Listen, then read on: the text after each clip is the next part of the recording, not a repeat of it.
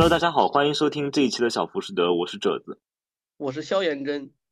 嗯，那么这一期呢，我将和我的朋友萧炎真来和大家一起聊一下鲁迅啊，也是这个二零二三年的第一期节目啊。那么恰恰就这个，正如我的标题所说啊，就是为什么我们到二零二三年仍然需要去读鲁迅啊？我们可能要去回应一下这个问题啊。但是我们仍然要回到鲁迅自身的这个他的当时的历史语境，以及我们各自阅读鲁迅的这个个人的阅读经验里边去谈论这个问题。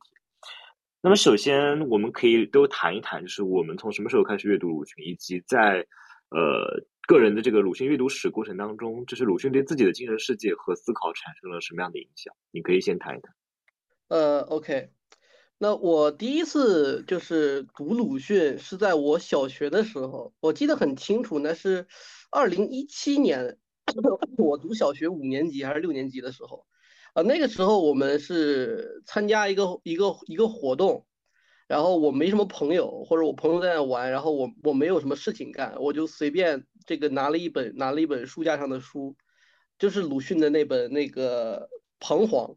啊，这是我第一次阅读鲁迅。那那个时候我一直之前对鲁迅的印象是停留在那个网络上的热梗，你知道，就是那个鲁鲁迅鲁迅和不是周树人和这样这样的话，然后或者是那种。呃，就是作为一个万能的万金油的，你说什么都可以加上一个后缀的，对，对对对，加上一个这样的，就就鲁迅，就是我说的这这样的一个印象。然后真正第一次，那是我第一次阅读他的作品，就读的彷徨，然后读读第一篇是祝福，就祥林嫂那一篇，然后是我很喜欢的那个在酒楼上，但那个时候完全看不懂说他有什么深刻的内涵，因为那时候也没学历史，我也不知道那段。他写作的那段时间发生了什么？然后后来真在这个那个时候读读个乐，他写的是非常好的，就一个小学生是可以在一个下午完全沉浸在那里面。后来认真的开始阅读鲁迅是一年之后，到了一八年，一八年快一九年的时候，我上我读初中，我才我才真的认真的把鲁迅作为一个严肃的文学家我去阅读他。然后那个时候他的陆陆续续一些作品。真他一些很重要的作品，像《狂人日记》、呃《阿 Q 阿 Q 正传》，然后他这这些作品慢慢慢慢开始读，然后他一直更喜欢读他的杂文，就是他写过很多很多的杂文嘛。鲁迅可能是中国最好的杂文作家，是吧？他有也很多人也很多人算是嘲讽似的说，鲁迅的杂文写的比小说好多了，就之类的。对对对的对的。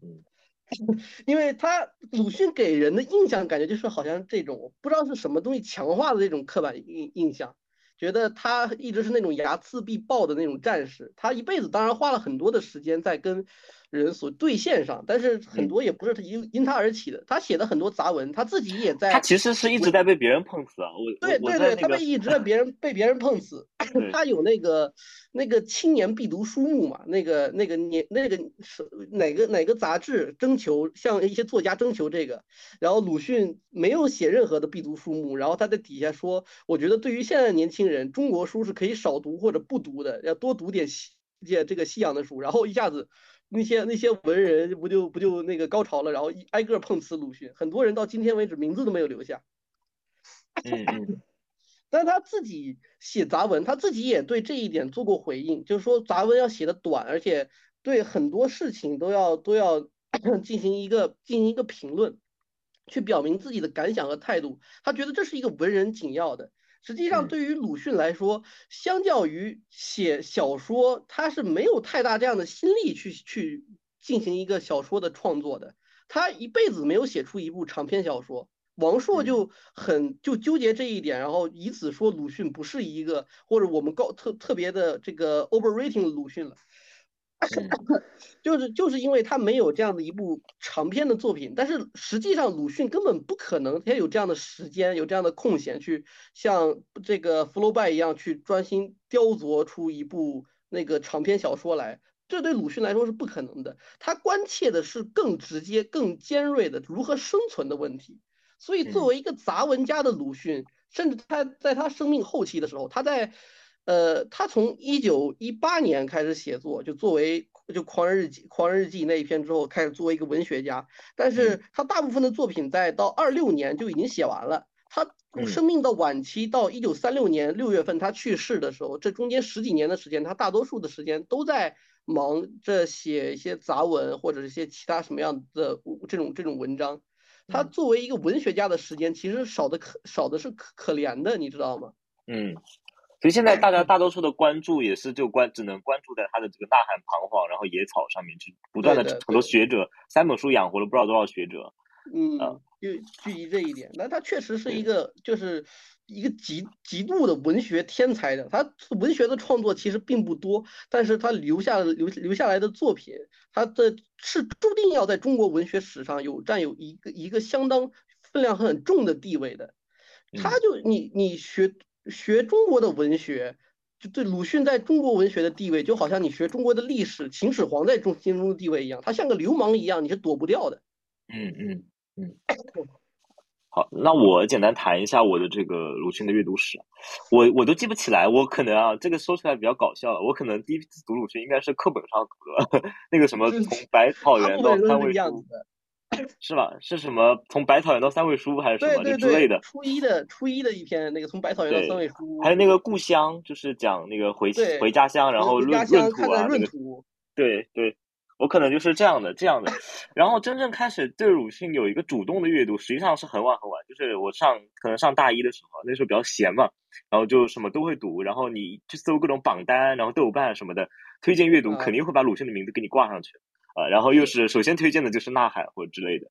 那么当时就是肯定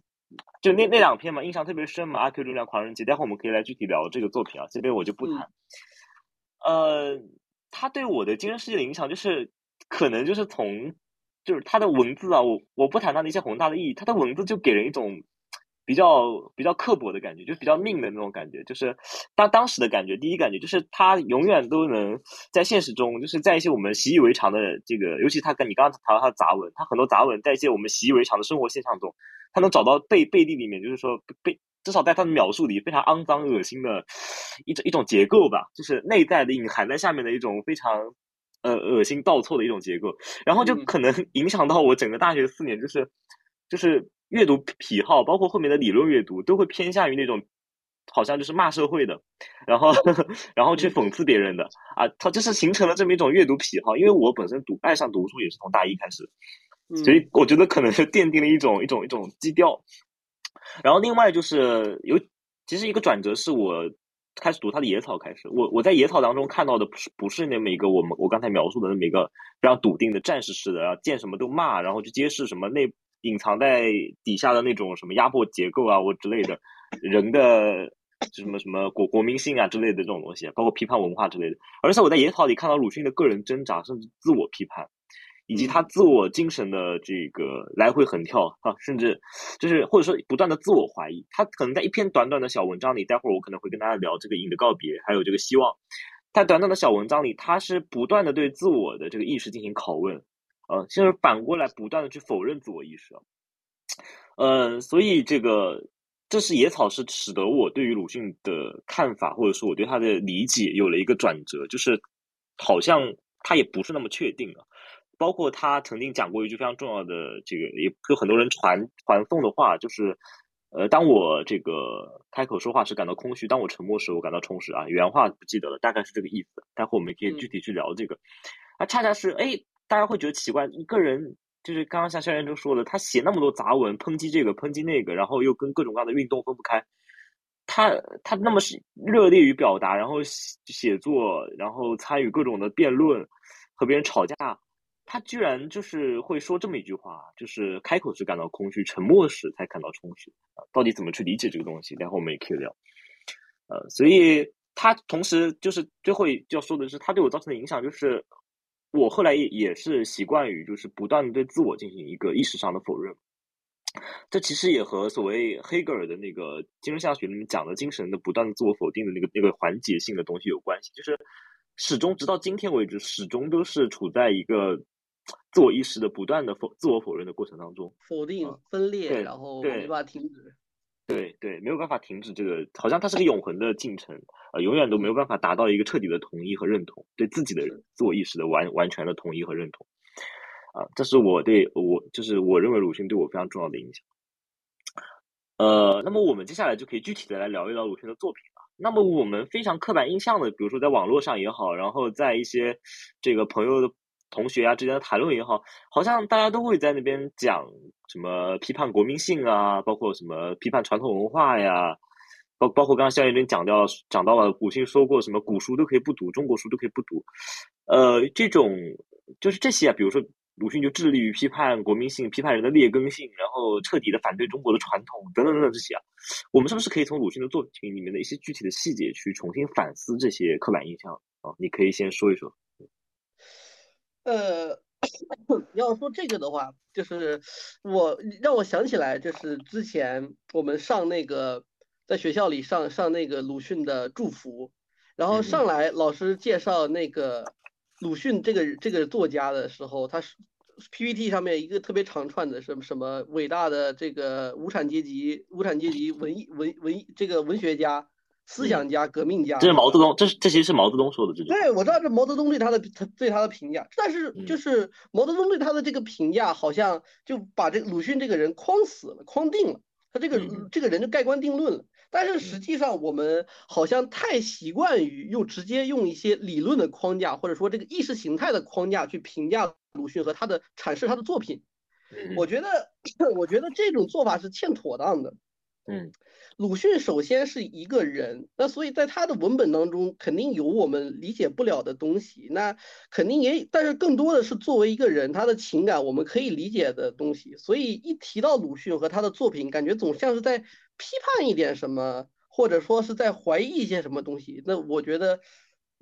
我觉得，我觉得 没有必要，但是。但是我们已经习惯这样子去解读鲁迅，或者这个这种方式已经好像成为了阐释他文文本的一种范式。但是过于简单了，就是我认为里面有一种非常简化的一种思维，甚至呃，甚至是一种思维的懒惰。就是说，好像一切就是现在现在你转变成了很多人的思维方式嘛。比如说一些社会问题出来了。然后碰到一些这个自己人生中的问题哦，总会有一句说：“哎呀，中国人就是这样，人就是这样。”对。然后好像又是说：“哎，鲁迅不就说了吗？中国人怎么怎么样？”好像就把这个问题全都给解释了啊。对。事物的细部就不用去讨论了，就是我觉得这是一种惰性。嗯。对，这是一种思维上的懒惰。那实际上，在鲁迅哪怕最尖锐的作品，比如说这个《狂人日记》，还有这个《阿 Q 正传》里面，你也能在里面找到鲁迅自己的挣扎。但是作为这个作为一个人的一方一面，作为一个自个一个一个弱小的人，有缺点的人，他这作为这方面的鲁迅好像一直都被我们忽视了。所以就是为什么鲁迅的鲁迅全集很有意思？他第一个放在卷首的第一卷的卷首的，他不是这个呐喊，他的第一部小说集，也不是祝福呀，哦不，也不是彷徨呀野草，而是坟，而是坟这样一部杂文集。那我觉得就很有意思。鲁迅自己也说过，呃，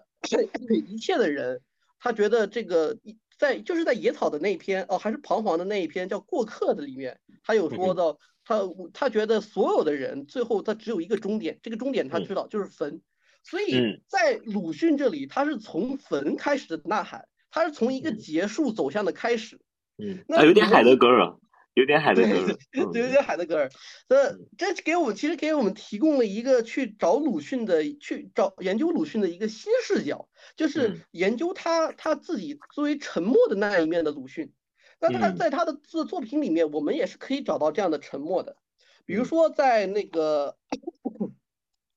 在《狂人日记》的一开始，他有提到那个，就是他有有提到这个某君仲坤。对吧？他说是自己的朋，说的是自己的朋友，说自己的发小，但是一开始这这一面古体的文言文的文的这个字书，然后后面说是他自己这个朋友日记发癫的时候，但是这里他就他就已经这个有一个东西他在这里盖过去了，就是说那这是他和他那个朋友对谈之后知道他曾经有一段阵子发过疯，发过疯了之后就写了这些日记，就是狂人日记的主体内容嘛。但是在这个时候，那个他的朋友已经好了，那他已经回到了就是自己发疯的时候所摒弃的这样的一个吃人的社会当中去。他和所有的吃人者同流合污，一个清醒的人，一个觉醒的人，最后又回到了这种沉默的状态。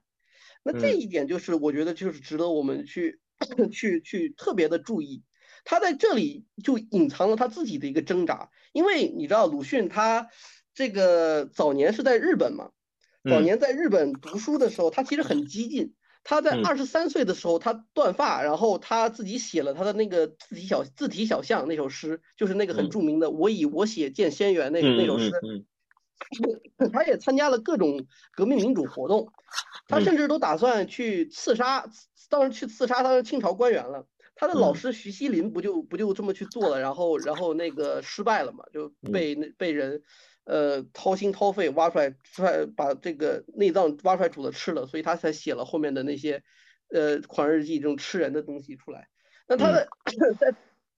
但在那个时候他没有去参加直接的刺杀行动，他很激进的他也不够果敢，也也不够果敢，他被他妈忽悠回去回去那个。结了婚以后，他就他就没原本是没打算活着的，所以他才答应答应结婚。但是他最后组织就没派他去，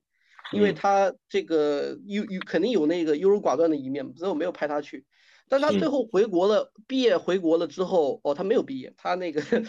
医专退学了，他自己弃文从弃医从文之后就退学了。他回国之后，他首先是在浙江的一所学堂里面当的生理学和化学的老师，后来他继续当了督学，就当了校长，当了公务员。他一直做公务员，就做做到那个一九一七年张勋复。对，这里我也想提一嘴，就是大家不要以为鲁迅就是那种站在社会的边缘骂街的，其实他很长一段时间他是在体制内的，就是在这段时间，而且他不仅是经历了这个，呃，蔡元培让他去当那个，呃，一二年的时候吧，那个。教育部的这个什么教育司司长，然后在那个，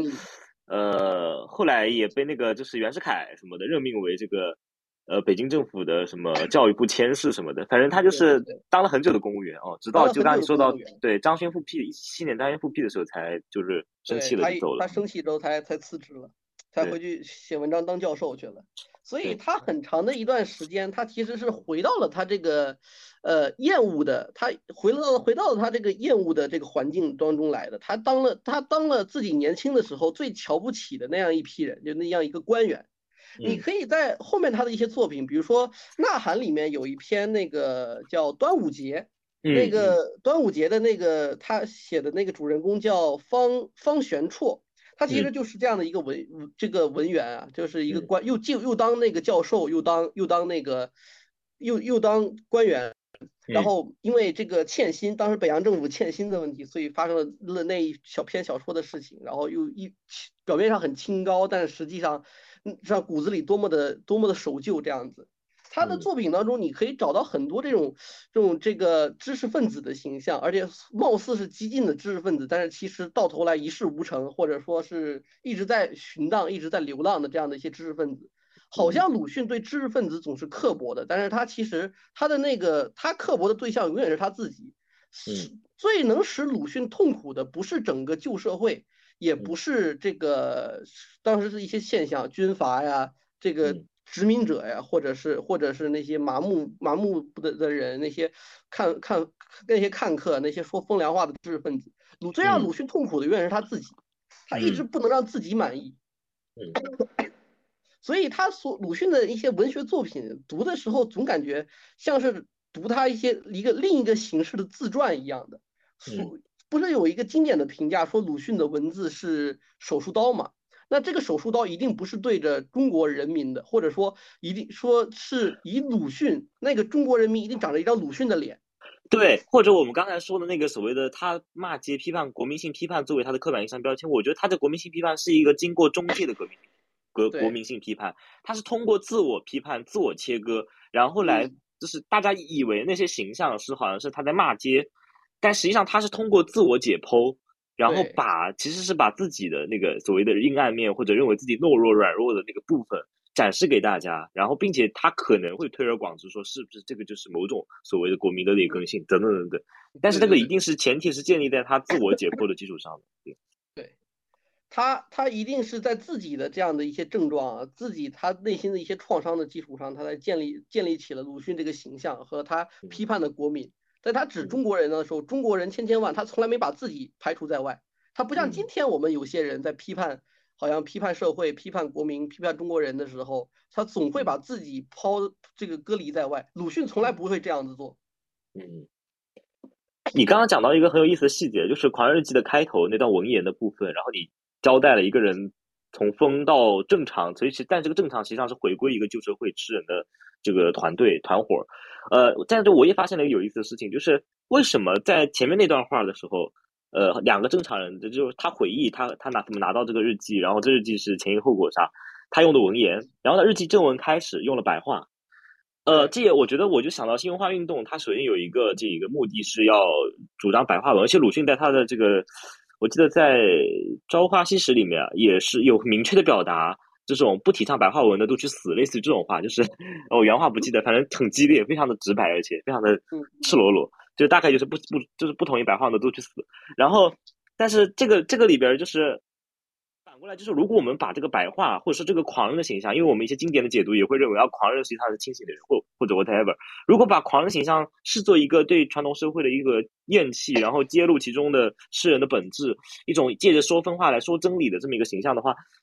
那么有没有可能所谓的这个常人，呃，就某种意义上是一个，就像你刚刚说到的，就是说他其实还是那个诗人社会的一伙儿，但是他用文言来写这个所谓的正常人，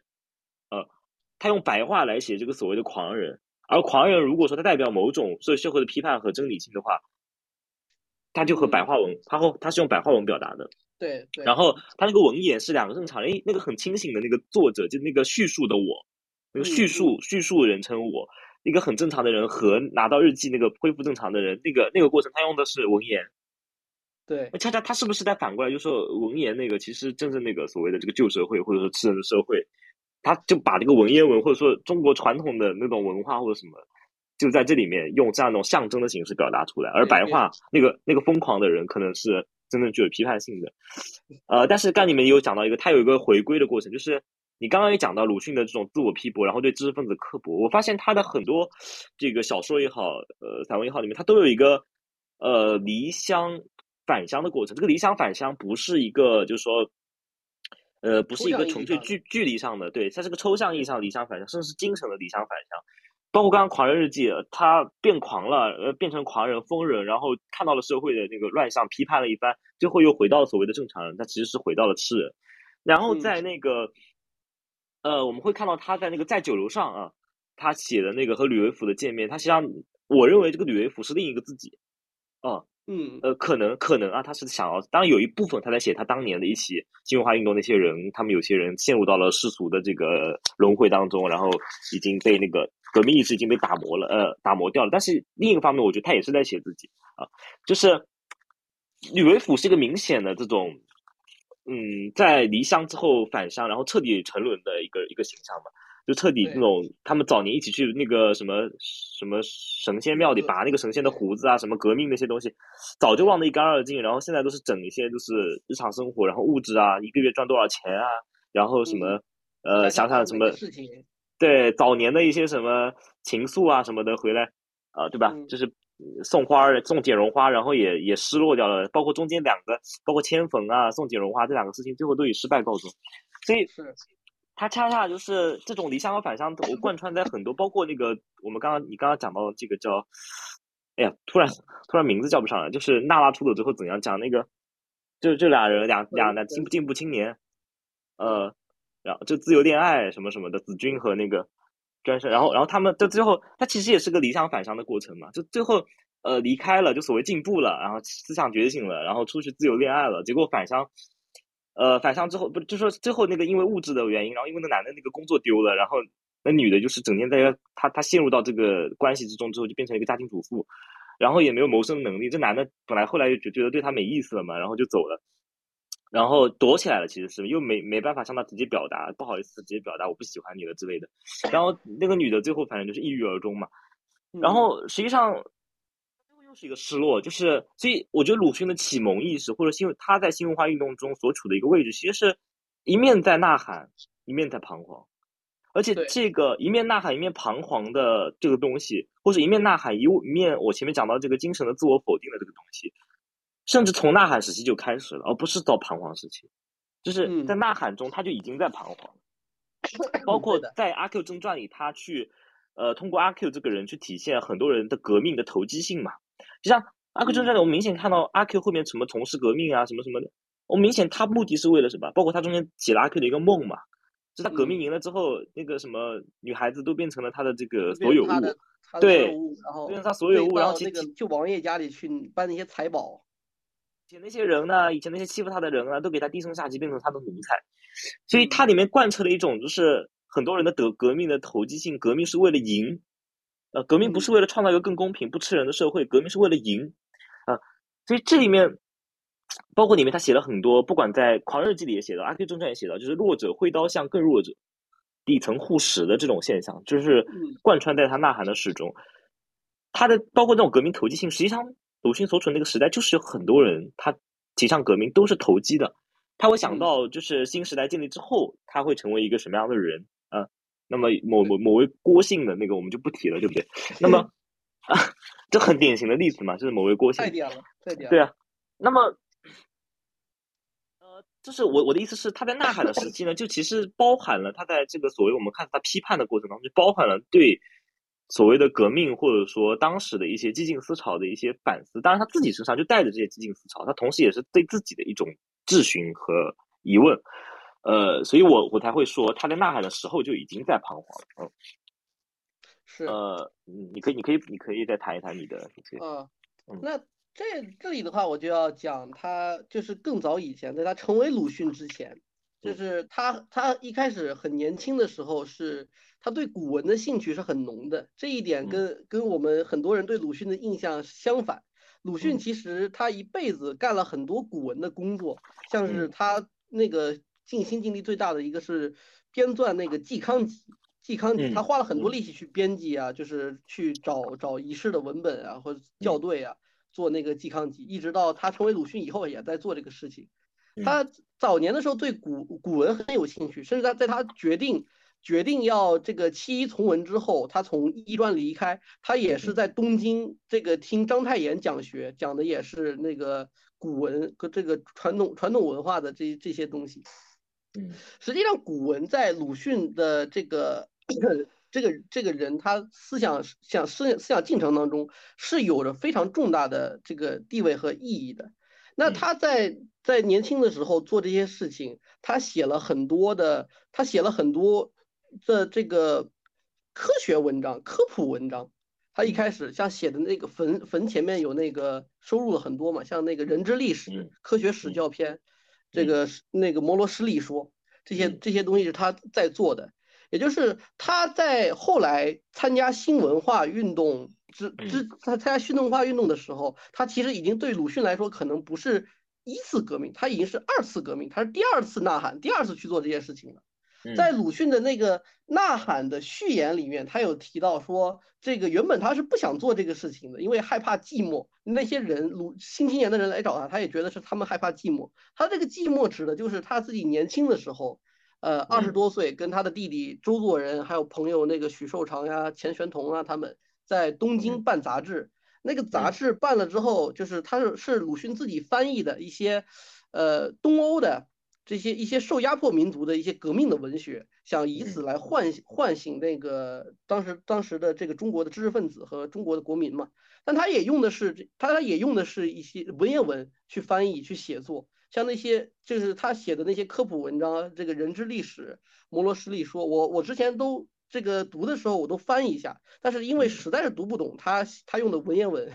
我嗯读不懂文言文的，嗯。所以你就发现这样一个问题，就是我是在鲁迅死之后一百多年的学生啊，我自己嗯。都我都读不懂，就不是思想上或者文本内容的东西，单纯这个语言我就看不懂。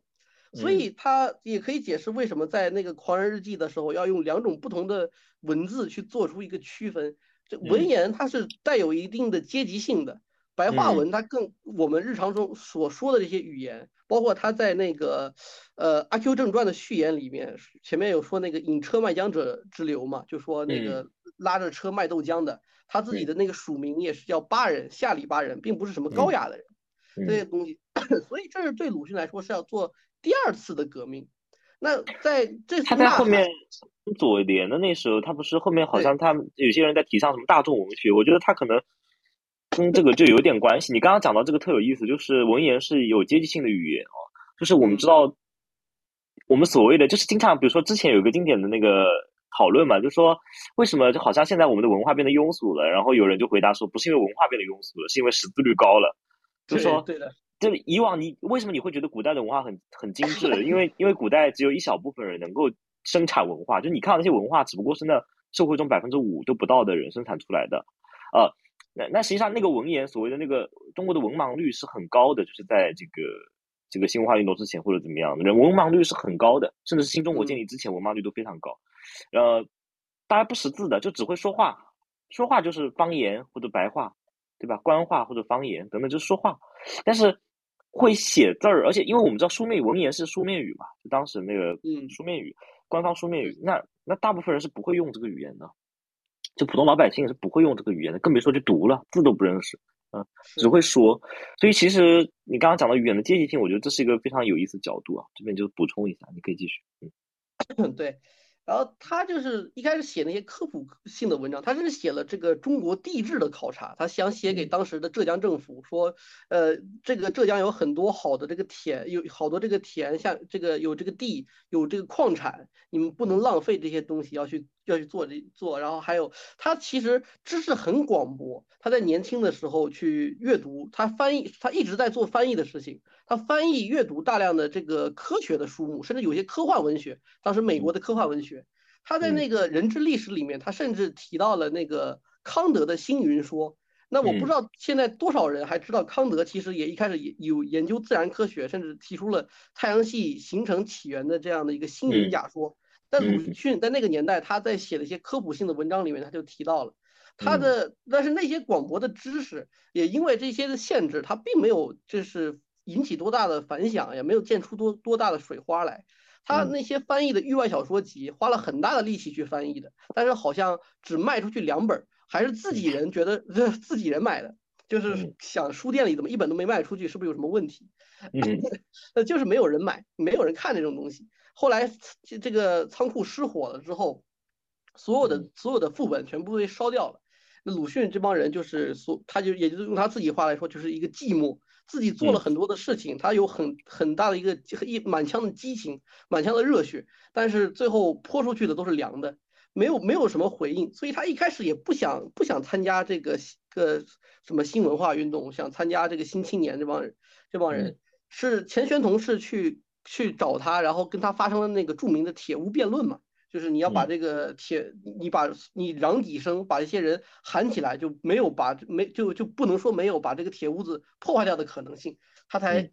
去去写了，去刚开始做，但一开始去做这个新闻学，他们他们一开始找找的形式不是小说，是呃诗歌，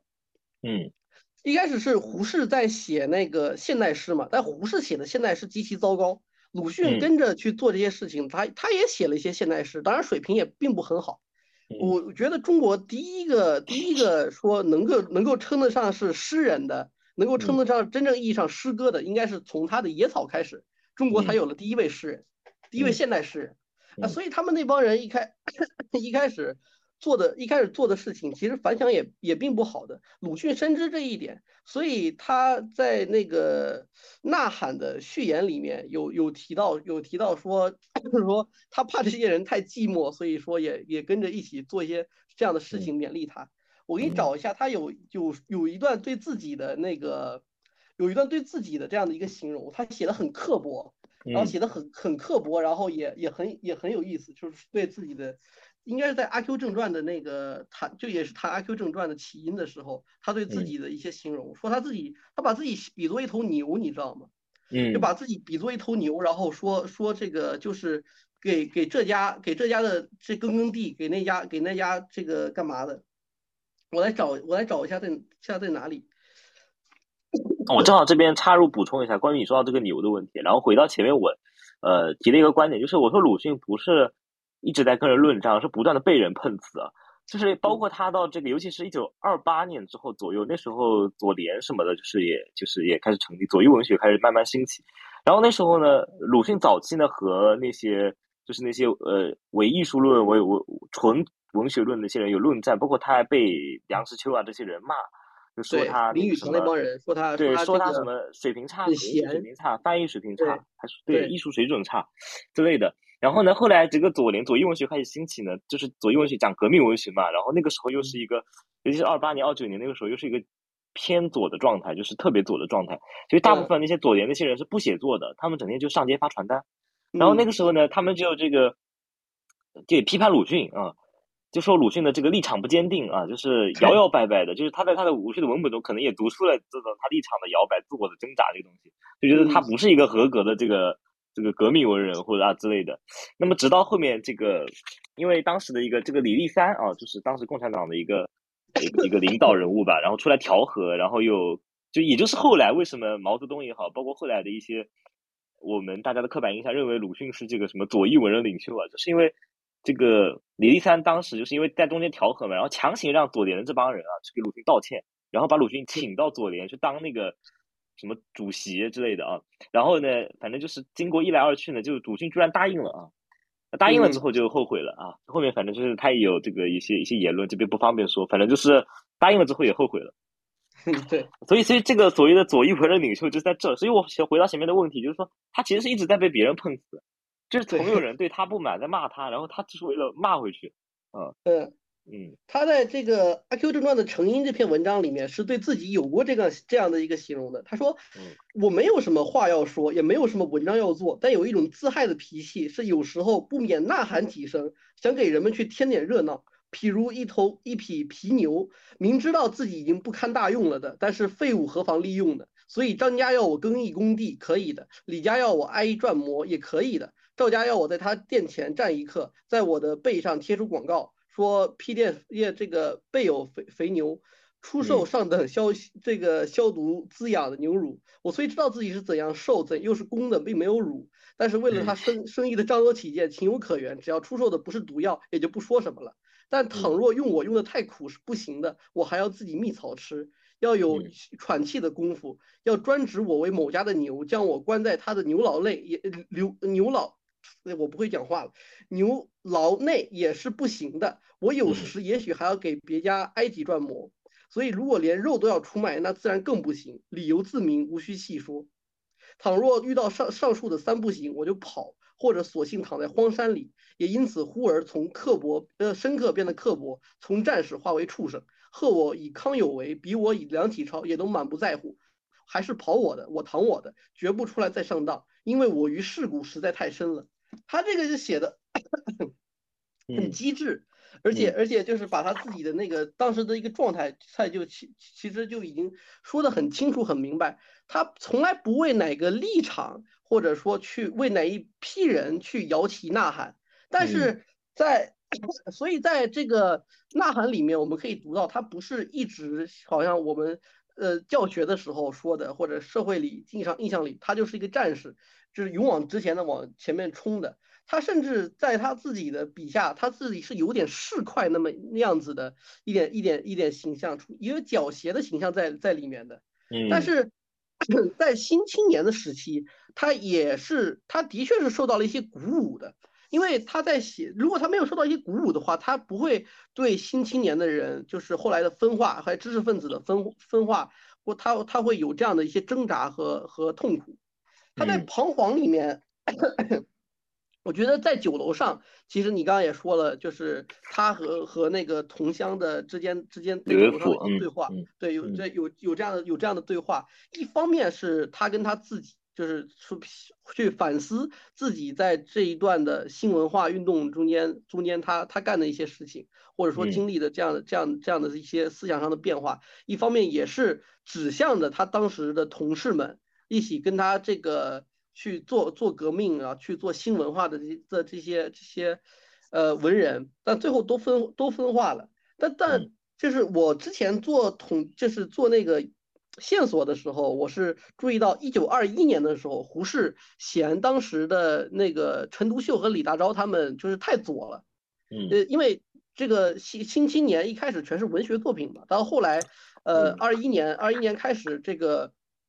建建党以后，这个个陈独秀他们就一直在《新青年》上面是发一些理论性的东西，马克思主义理论上的东西，让让这个像胡适这样的人他很不满，呃，觉得我们还是应该搞纯文学。所以那个时候，《新青年》就是他写了一封信寄到编辑部去。到那个时候开始，《新青年》就已经分裂了。那在之后二二年，二二年也就是《呐喊》出版那一年，其实《新青年》编辑部他他们帮人已经越来越远了。像陈独秀、李大钊那帮人是就走向了极左嘛，就是非常就是非常左，这帮人是左翼。然后像胡适就是比较保守，推的向右翼。但是鲁迅呢，他既不想他想跟着跟着陈独秀他们往前走。去当一个左翼，但是他也不愿意，就是跟胡跟胡适走，就变成一个右翼。他不想左也不想右，所以只有他一个人留在中间。所以他就是这个叫是鲁迅的彷徨。彷徨指的是这里，鲁迅其实不知道自己何去何从，他也不知道这个新文化何去何从，他更不知道这个中国的未来啊，我们未来这个生活社会该何去何从。所以他会停下来去反思这样一些事情。在这个期间是。呃，二四年到二六年期间，他写了《彷徨》和《野草》，中中间大部分篇目是在这期间写成的。然后二五就是一九二五年、二六年，就是女子师大的那个风风潮，然后还有三一八惨案，包括后来的这个 五卅运动，这五五卅惨案这，他都都这些东西反而让鲁迅就真的坚定下来，真的坚定下来这个。开开始做一些革命文学，包括后面你说你也提到的这个左联成立了。左联成立之后，鲁迅他在他的文集一直到他死，他也做了很多这个文艺，就是写了很多关于文艺斗争和革命的关系这这样一些一些这些的文章。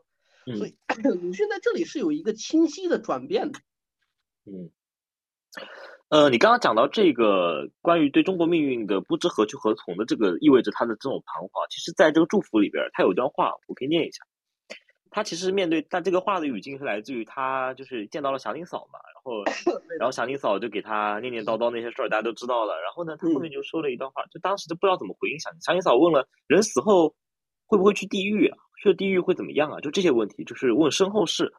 因为祥林嫂当时很害怕自己去了地狱，因为有些人就是用那种父权社会的这个言论来吓他，来护吓他，就说你因为你是怎么怎么克斩成两半的，对对，前夫，对。然后呢，鲁迅呃不是鲁迅啊，就是这个这边有这么一段话，就是这个叙述者的我，他说说不清是一句极有用的话。不更事的勇敢的少年，往往敢于给人解决问题，选定医生呃万往往敢于给人解决疑问，选定医生。万一结果不佳，大抵反成了这个怒呃这个字我写的不知道是啥 怒斧。然而然而一用这说不消来做结束。便是呃，往往用这说不清来做结束，便事事逍遥自在了。我在这时更感到这句话的必要，即使和讨饭的女人说话，也是万不可省。然后他这里面就有一些所谓的所谓的叫，他说说不清是一句极有用的话。不更事的少年，往往敢于给人解决疑问，选定一生。然后呢，这里我还要再引一段，这个他在一九二五年在《野草》中有一篇叫《希望》，有这么一段话。呃，这以前我的心也曾充满过血腥的歌声，血和铁，火焰和毒，恢，或恢复和报仇，而忽而这些都空虚了。但有时故意的填以没奈何的自欺的希望，希望希望用着希望的盾抗拒它，呃，抗拒空虚中的暗夜的袭来。虽然盾后面依然是空虚中的暗夜，然而就是如此，陆续的耗尽了我的青春。呃。我觉得这里面就包括他那个在希望里一句最著名的话，就是“绝望之为虚妄，正与希望相同”。他这里他这些我呃碎片里面，实际上都在透露着，我觉得都有你刚刚说的这意味。就是你问鲁迅，中国向何处去，他可能很难给你这个问题的答案。就是你可以问鲁迅，中国有什么问题，他可能会或者说你已经在他作品中看到了很多他的回答。但是你如果问他中国要向何处去，他自己往往可能就。或者是他也不愿意这样轻率的给出一个答案，呃，包括或者给出一个那种非常确定性的希望，呃，未来是什么样子，未来向哪里去，等等等等啊，包括之前是鲁迅在杂文中，还是说一个研究鲁迅学者，忘记是这个出处是哪儿了，大概就是说这个。鲁就是鲁迅说，就是鲁迅大概会认为啊，就是说，不管哪怕这个他他们当时新文化革命那群人、新文化运动那群人，他们所期待那个社会到来了，鲁迅仍然是要站在一个否定性的姿态的。就是说，不管是怎样一个社会形态，进入到了怎样一个社会氛围、社会环境，鲁迅永远是要保持他那个批判者的形象，或者说他永远保持一个批判的立场。不是因为说我讨厌现在这个社会，所以我批判，而是因为任何社会都值得反思，值得批判。是他那个彻底的否定性，就像这个我们后面的节目会去聊这个阿多诺的启蒙辩证法，呃，否定辩证法，他其实是将黑格尔彻底的激进化。他认为辩证法的实质或者精髓只有一个，就是否定，而不是否定作为一个环节，最后达到了统一。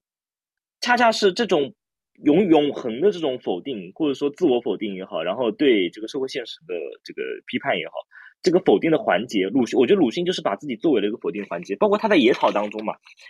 他说：“有我所不乐意的在天堂里，我不愿去；有我所不乐意的在地狱里，我不愿去；有我所不乐意的在你们将来的黄金世界里，我不愿，我不愿去。我不愿意，我不如彷徨于无地。”他到最后的时候，经过一番这个这个自我言说斗争，然后他说：“不愿彷徨于明暗之间，我不如就在黑暗里沉默。倘若黄昏黑夜自然会来沉沉默我，否则我要被白天消失。如果现实黎明。”我独自远行，不但没有你，并且再没有别的影在黑暗里，只有我被黑暗沉默，那世界全属于我自己。它是，因为我们知道影子，它是一定要，就是它是它是处于一种不是完全的黑暗，也不是完全的光明，它彷彷徨于这个这种呃光与暗之间的那么一个状态。呃，然后最后鲁迅的选择是沉默于黑暗，所以这也是他选择的某一种彻底的否定性的立场。就是我，我可能可能也有过度解读成分，但是我是觉得他在这些文字里面，他都在表表达，或者是他自己的无意识都在透露出他这种彻底的否定性的立场。呃，然后这边我补刚刚前面补充一下，前面我讲那篇关于自由恋爱的小说叫《伤逝》，大家可以结合他那篇演讲，就是关于易卜生的那个小那个剧的评论，就是罗拉出走之后怎样，然后配合他的这个伤势来思考这个关于当时的那个所谓的女性走出家庭然后自由恋爱的这个问题。然后，你对这个就是不知道你对这个所谓的鲁迅的沉默、鲁迅的这个彷徨，或者说他这种纠结，还有什么就是想法或者补充吗？呃，就是我想到那个《阿 Q 正传》的那个结尾嘛，那个最后一章，他的名字就叫大团圆。他他之前是阿 Q 在那个被在官府被被那个判的时候，不是要杀头嘛，然后这个说让他写名字。然后说这个你他不说我不识字，我不会写我的名字。他说那你就画个圈，然后他就他就这个这个挣挣扎扎的画了一个圈，然后画完之后他嫌自己这个圈画的不够圆，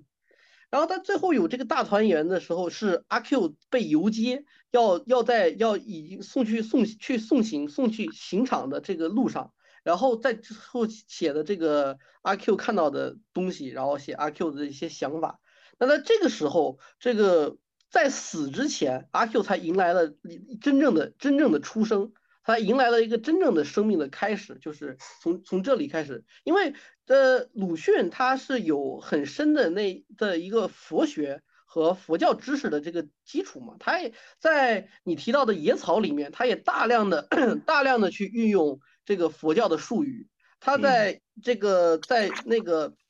做公务员的时期，在教育部的时期，他他大量的去买了这种佛学的书回来研究和阅读，所以在这里就是他在一个死亡在死亡之前，在真正真真切切的这个生与死的斗争之间，他有嗯最麻木的人，像阿 Q 这样的麻木的人，他也有一个有一个清有一个新生，有一个清醒，有一个真正的觉醒在这里，哪怕之后马上就是死，那他那是死是另一个。另一个生命的开始嘛，然后他也是一从这个时候开始，他那个斗争性，他的那他的那个那个先先进性，才革命性才真正的 真正的开始开始萌发，从这里，所以他这个死线大大团圆，它像一个像一个圆，像一个循环一样的，从这里从这里的死去，然后从这里的死去，然后是一个斗争性的生命的开始。这个也跟刚刚我们提到的这个像像那个黑格尔黑格尔的辩证法一一样一一样的，就是辩证法到了尽头的时候，它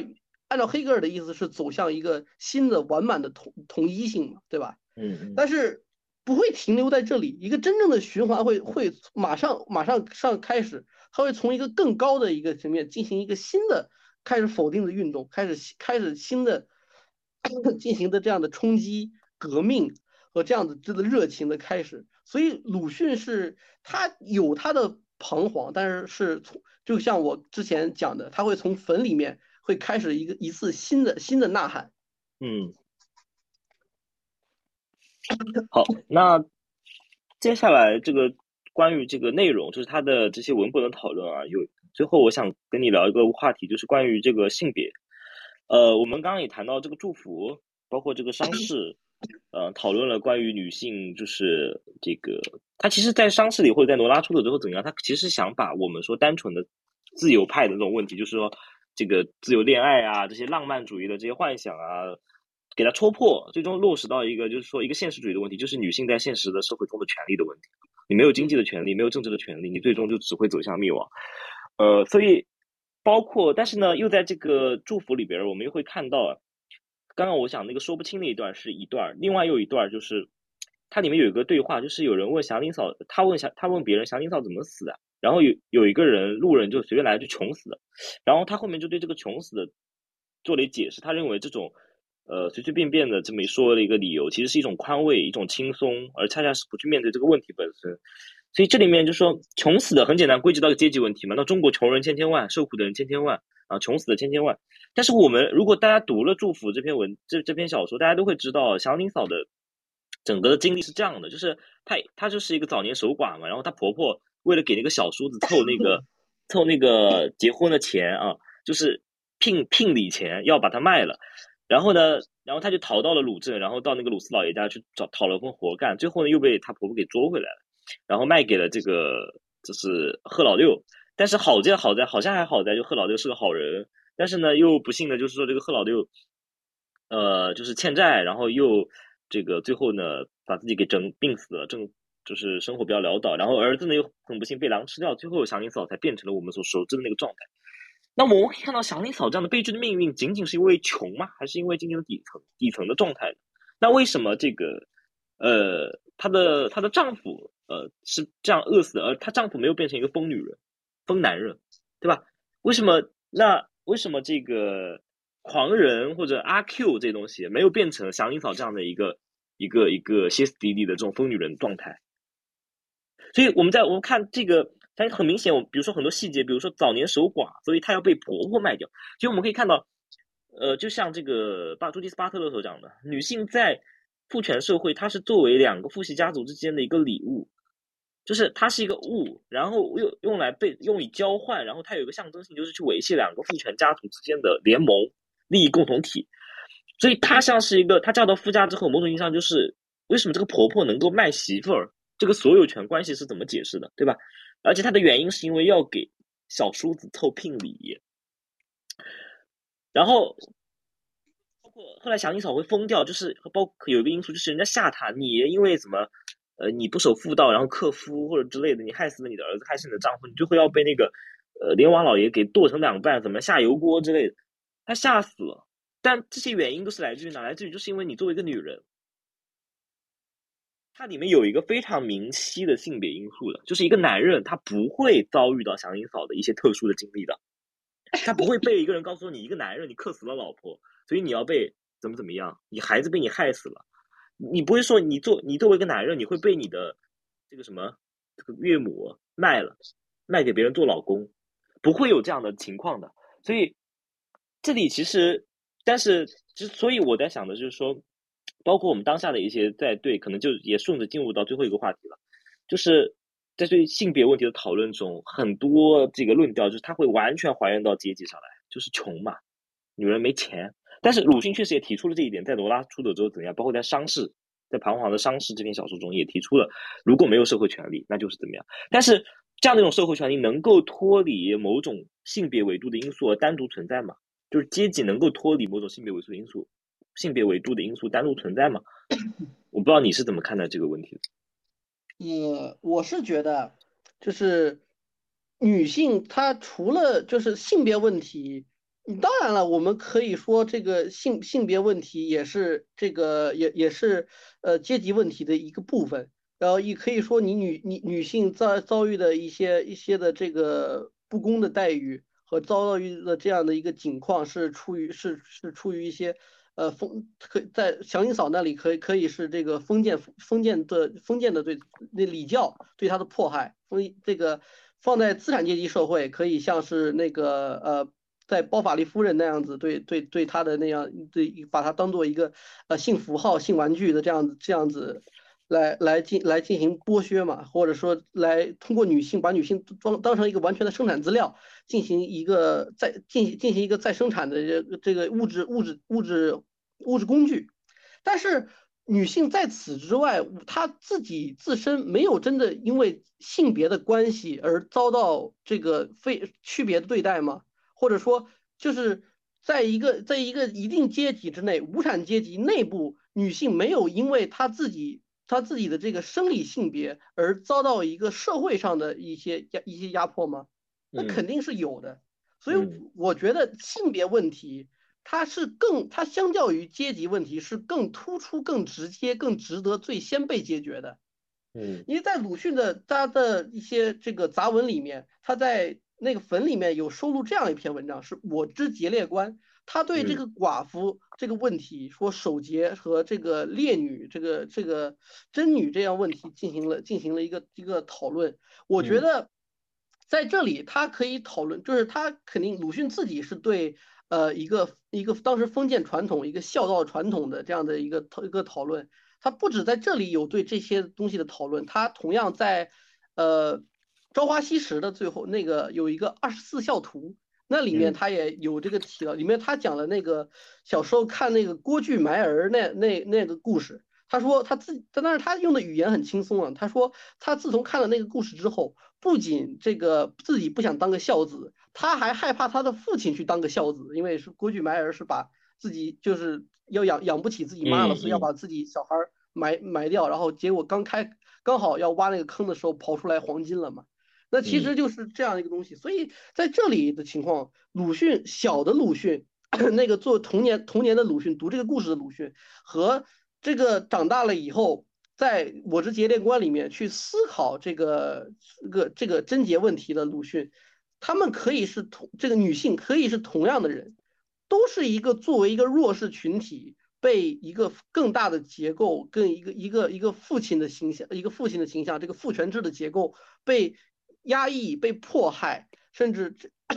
被压被剥削的这样的一这样的一个存在。性别问题不是一个真正意义上或者说生物学上男和女的问题，而是一个这个弱弱者和一个所就是和这个有力量的人，一个一个有既得利益者之间的这样的一个问题，它是一个更直接、更更这个更剧烈的一个冲突。所有在这个父权制的这个这样的关系内，这个结构内，所有的受压迫的弱小的人都是这个女性。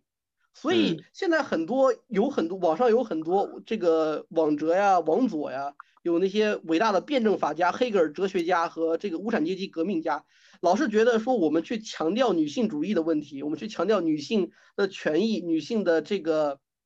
她自身的有拥有的合法权利没有受到实现、没有受到保障的这样问题，是在拖累他们，是在把这个阶级问题性别化。这样的人完全是愚蠢的。他们自己其实是在借自己的这样的一个阶级阶级身份，然后想去当这个父亲。他们其实不想去推翻一个什么旧的结构、旧的机制、旧的机器，他们想成为一个新机器的新的父亲而已。嗯，我这边补充一个小细节啊，就是阶级问题，它呃性别问题到底会不会独立于，或者说它在阶级之外而存在？就比如说很简单嘛，就像刚讲的，同一个无产阶级内部。我们就看阿 Q 正传好了，没有谈性别问题，但是我们随便举一个小的场景，阿 Q 性骚扰吴妈，我想和你困觉，就是大家都知道的那个经典的那个性骚扰吴妈，但是我反过来问，同样是底层嘛，吴妈也是干活的，也是底层，那阿你觉你们觉得阿 Q 会遭到性骚扰吗？小 D 会遭到性骚扰吗？小 D 比阿 Q 还要弱，小 D 会遭到性骚扰吗？然后他中间还到那个尼姑庵性骚扰那个小尼姑，对吧？那。比如说，那那些同样和他是阿 Q 同一个阶层那些底层男性，他们会遭遇到性骚扰这件事情吗？这个事情怎么用阶级解释？所以，呃，我想，我想，我想，我想说的就是，刚刚也说的，就是我们必须要看到啊，就是不能以一种什么本质主义的，好像只要就是把一切都回归到某种阶级论调，然后这一切都解决了，然后女性只需要成为一种被团结的工具。我们要正视，或者说。其实，在鲁迅的这个文本里面，已经把这种复杂性揭示出来。哪怕在一个《阿 Q 正传》这么一个完全不谈，好像没有去谈性别问题的一个文本里面，我们到处都可以看到性别问题。而且，它是某种意义上，它是独立于阶级问题而赤裸裸的存在的。嗯，那你要说阶级问题，我们现在甚至社会里，我举一些极也不是极端例子，其实也挺经常发这个出现的例子。比如说，一个公司里面，一个女的，她是领导，她有可能会被下属性骚扰，有这样的情况。一个女的，她是这个部门的领导，她可能会被她手下的男的性骚扰。啊，呃，那那我们那我们就是我简单就是把这个性别问题就是挑出来说，就是要正视这个事情，要正视直视和正视这个事情。那么最后我们再来聊一个问题，就是说为什么我们在当代还有要去读鲁迅的必要？就是他对于我们当下的人，好像我们已经离开新文化运动那个环境，也离开什么呃所谓的这个民族复兴啊，呃，我我指的是那个意味上，就是。战争啊，然后被侵略啊，帝国主义包围的这么一个状态，我们现在读鲁迅到底还有什么意义？对于我们普通人来说有什么意义？你可以先谈一谈你的看法。呃，一个就是，呃，我之前说的就是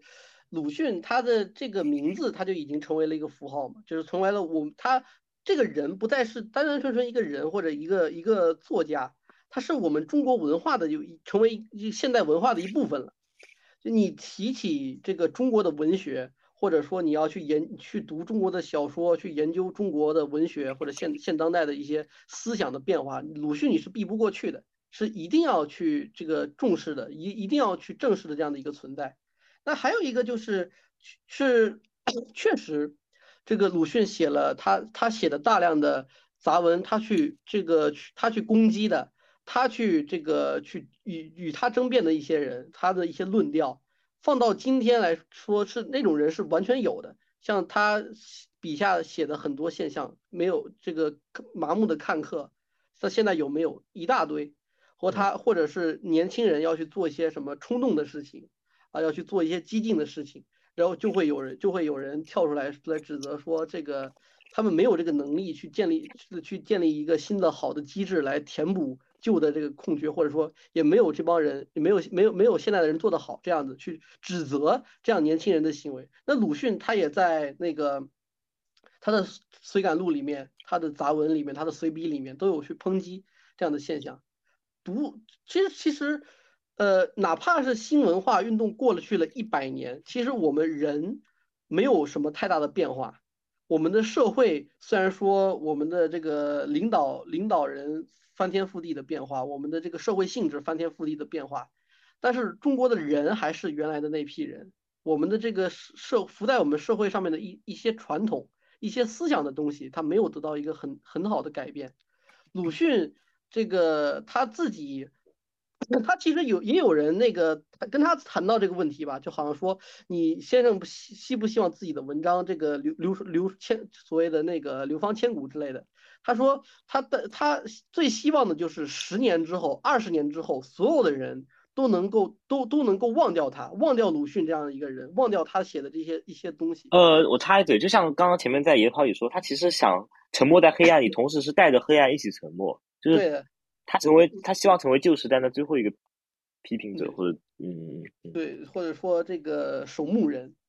这个这样比较中二的说法，守墓人。他想就是他在在那个影的告别里面，他最后说，那黑暗会是属于我一个人的。嗯，对，就这个。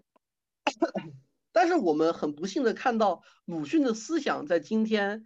依然适用，甚至说。他以自己他的那段话，就是那个很很经典的那个热风里面随感录四十随感录四十一里，我愿中国的青年只是向上走，不愿摆脱冷，这个这个不要听自暴自弃者留的话，这样的那个此后如是如是没有炬火，那我就是唯唯一的光。这个东西被现在在一些呃视频网站上被在一些那个混剪里面。或者说民族主义的那些那些些视频里面、评论区里面、弹幕里面，都很多人去复制粘贴这些鲁迅的这段话。但是，但是 实际上，在这个《随感录四十一》的前面，他就已经批驳了，就是他有里面有对那个所谓的叫数数麻石片的那个讨论，就是江苏方言，就说你你自己没有这个本事，你就不要去干这些事情，你干的没有现在的人人好，你就。这些现在的人，他们那个高位者想的东西是你是是是你都没法想象的这件事，就这种论调的人，鲁迅先先对他们进行了一些攻击，最后才说我希望中国的青年都摆脱冷气，只是向上走。但很多人忽视掉了前面的那个那些片段，就直接在复读粘贴后面的内容，甚至你可以在那个前面前面的那些，呃几个月前的大学生的大学生这个对表达对防疫的过度防疫的不满的那些些事件里面，这些事件的评论区里面，就可以看到很多来自同龄人、年轻人，甚至跟同样同样是大学生。他们说的截然不同的话，然后讲的我们要要这个理性，我们要冷静了去提自己合理的诉求，就也是做一个看客，然后讲讲一些这个很麻木的话，很很这个很很冷淡的话。但这些人可能跟之前的在那些视频里面、评论区里面去复制粘贴“随感录四十一”那段话，愿中国的青年只是摆脱冷摆脱冷气，只向上走，他们很可能是同样一批人。也就是说，对鲁迅这个人，他和他文本的处理已经出现了，就已经很很有很戏剧性的出现了像一个分层一样的情况。我们好像只是去重视他刻这个符号化的那一面，他在我们刻板印象中的一面，而是忽略了一个完整的、深刻的、真正鲜活的这样的鲁迅。我们只是为了自己的一些这个目的诉求，或是一些一一些一什么什么样的想法欲欲望去去。扭曲一个一个就在那里的鲁迅，但鲁迅就是鲁迅，他就在那里，他所有的文本都在那里。这也是我们在为什么要在二十一世纪，要在二零二三年的今天，我们真的要静下心来去重新阅读鲁迅，去发现一个被课本埋、被课本隐藏起来的，或者被我们的刻板印象所埋伏的这样一个真实的鲁迅。嗯嗯。